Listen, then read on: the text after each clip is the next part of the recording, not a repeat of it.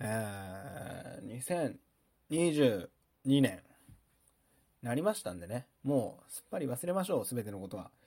まあ、なりましたんでね、とか今言ってる人いるんでしょうか。あ15日経ちましたけども、まあ、15日経ったってことは350日しか残りないっていうことでね。こう、もう毎日噛み締めながら生きていかなきゃいけないって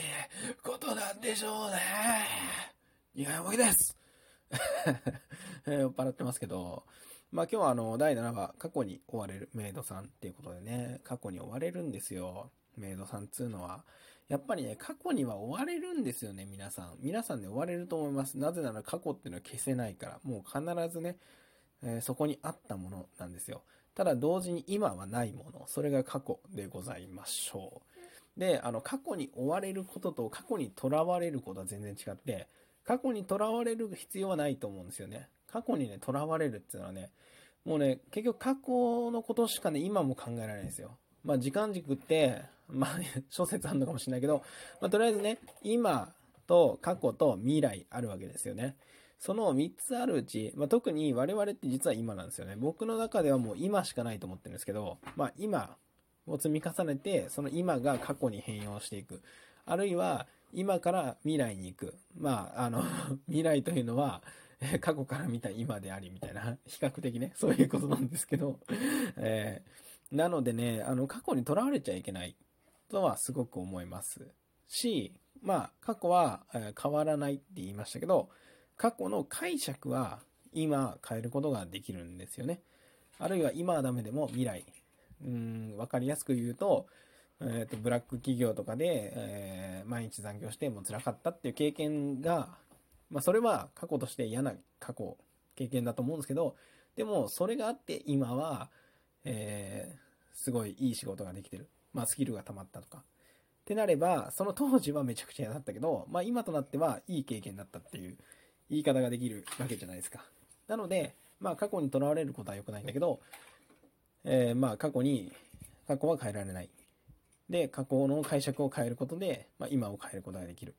で、今を楽しむことで、未来を 明るくすることができるかどうかちょっとわかんないな。まあ、今を楽しむことで、まあ、過去も楽しい思い出をどんどん増やせる、増やせるってのはありますね。そう。で、今ちょっと 話出たんですけど、逆説的に行くと、あのー、今を楽しむことで、未来をダメにしてしまうっていうことは、結構学生時代とかよく言われませんでしたか？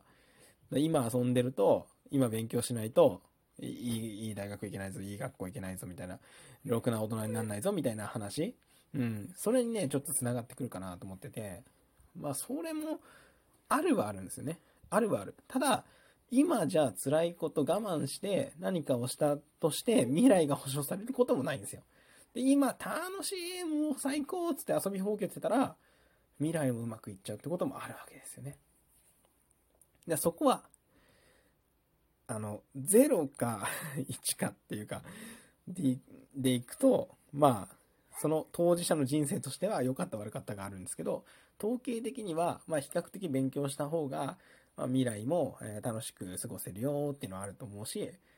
まあ、あの、それは当然ね、やんちゃして、こういろいろ悪さしてたりすると、後で悪いこともある人が多いみたいだよ、みたいなまあ、ちょっとこの内容はね、あの、僕別にデータを持ってるわけじゃないんで、あの、どういうのがいいのかっていうのはわかんないですけど、まあ、なんかあると思うんですけど、統計としてはね。で、例えば30%の人がいいよとか70%の人がいいよって言われても、自分がその中のどっちになるかっていうだけで、そこで行くと0か1かなんでね。まあ、あの、うーっつってね。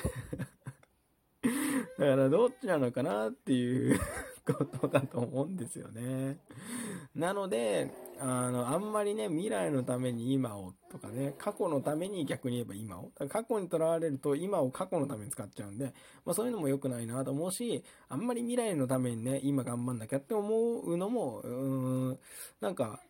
そんなに、なんだ、確実性のない未来にあの、どれだけ力入れられるんだっていう話なんで、うーん、まあやっぱり今を見た方がいい。うん、今のために今を生きた方がいいっていうのは基本的にはそう思いますね。まあ今が楽しければそれでいいとか、あり金全部使えっていうのが必ずいいかわかんないけど、そこは各々よく考えて、まあでも一生楽しめればっていうか、楽しむっていうことのためにいろんなことを考えてるし、まあお金の貯金とかも僕はかなりしてますけど、多分ね、比較的。まあでも、あの、貯金ってなぜかっていうと金を使うためだから、その貯金の理由、まあ、僕の場合働きたくないから金を貯めたいっていうのがあるんですけど、あの、別に欲しいものが、本当に欲しいものがあれば、それを買った方が、それは生きた金っていうかね、それを買うために金をそもそもた、あの、稼いだんで、あのいいじゃないっていう話なんでね、まあ今は大切にしてほしいなっていうか、まあ大切にしなきゃなと思う今日この頃であります。ただ、本当に過去は追ってくる。自分の意識とは関係なく追ってくるんで、例えば過去に悪さしたら恨み買ってるんで、そういう人たちは絶対忘れなかったりするんで、えー、そういったところのあの配慮というか考えを及ばすっていうのは大事だと思いますよ。一番分かりやすく言えば、殺人事件を起こせば、それは殺した人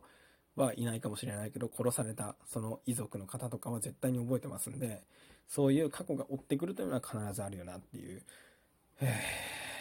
した。っていうことでね、あの まあ、あの、このラジオトークっていうのもね、えー、追ってくる過去、黒歴史として刻まれないように、なんとか、うまいことやっていきたいなと思うんで、2022年もよろしければ、こんな感じですけど、新賀よもぎをよろしくお願いいたします。